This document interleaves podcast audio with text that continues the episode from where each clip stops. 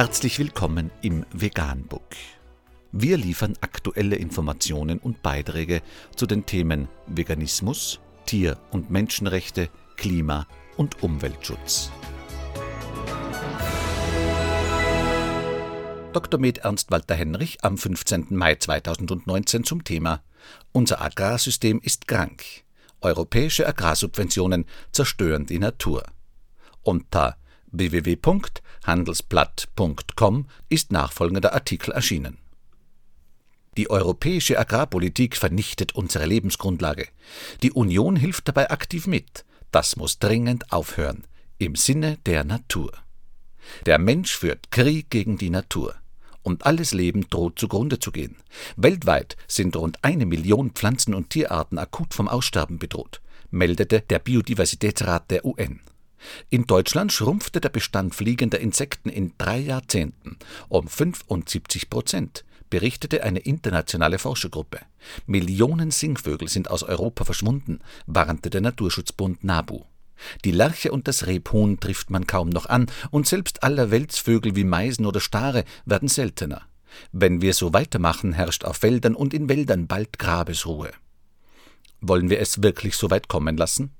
Über die Antwort auf diese existenzielle Frage wird in Brüssel entschieden. 55 Milliarden Euro gibt die EU jährlich für die Agrarpolitik aus. Das ist immer noch der mit Abstand größte Posten im europäischen Haushalt, was an sich schon die Frage aufwirft, ob die EU im Zeitalter der Digitalisierung die richtigen Prioritäten setzt. Von dem Geldregen profitiert vor allem die industrielle Landwirtschaft. Je mehr Flächen und Vieh, desto üppiger fließen die EU-Subventionen. Der Einsatz von Pestiziden, Düngemitteln und Antibiotika spielt dabei keine Rolle obwohl die Agrochemie die Hauptschuld trägt für das Massensterben an der grünen Front. Bauern, die sich um die Natur sorgen, sind auf verlorenem Posten. Mit der Mehrfruchtfolge lassen sich Düngemittel einsparen. Feldreine und Hecken helfen Vögeln und Insekten. Mit artgerechter Nutztierhaltung sinkt die Antibiotikabelastung im Fleisch. Doch landwirtschaftlicher Naturschutz verursacht Kosten, die sich im Preis der Lebensmittel niederschlagen. Allenfalls zertifizierte Biobauern können sich das leisten. Konventionelle Landwirte müssen auf Masse statt Klasse setzen, um im gnadenlosen Preiskampf zu überleben. Mit Marktwirtschaft hat das alles nichts zu tun. Die immer höheren Folgekosten der staatlich geförderten Naturzerstörung gehen in die Marktpreise ja nicht ein, beispielsweise Trinkwasser. Weil die Massentierhaltung monströse Ausmaße erreicht hat, bringen die Landwirte seit Jahren zu viel Gülle auf die Felder. Die Wasserwirtschaft schlägt wegen des steigenden Nitratgehalts Alarm. Bald müssten teure Filteranlagen her. Dafür zahlen werden dann alle Verbraucher, egal ob sie Billigschnitzel im Supermarkt kaufen oder ob sie Vegetarier sind. Und die Verursacher, nämlich die Landwirte, bleiben außen vor.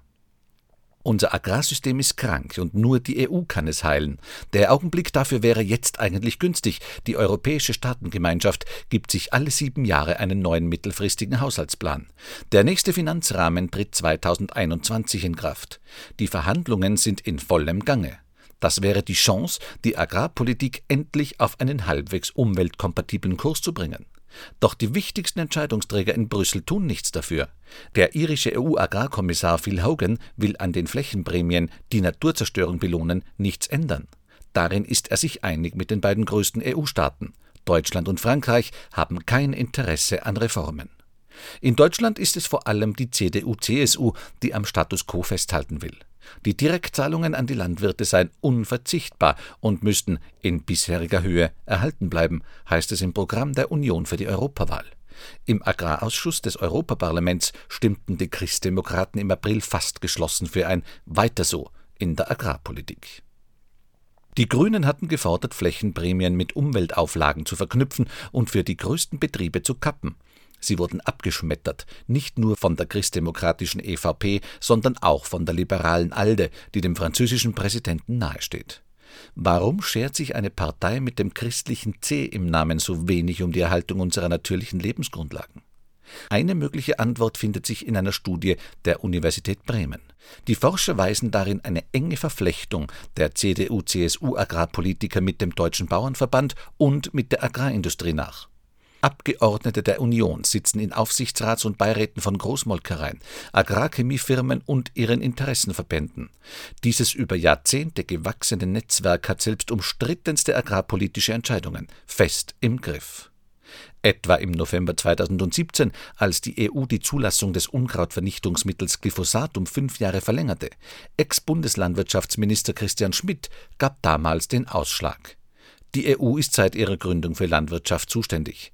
Auf keine andere Branche hat sie so viel Einfluss. Bei der Europawahl steht daher viel auf dem Spiel. Wenn Parteien gewinnen, die keine Distanz zur Agrarlobby haben, zahlt die Natur den Preis dafür.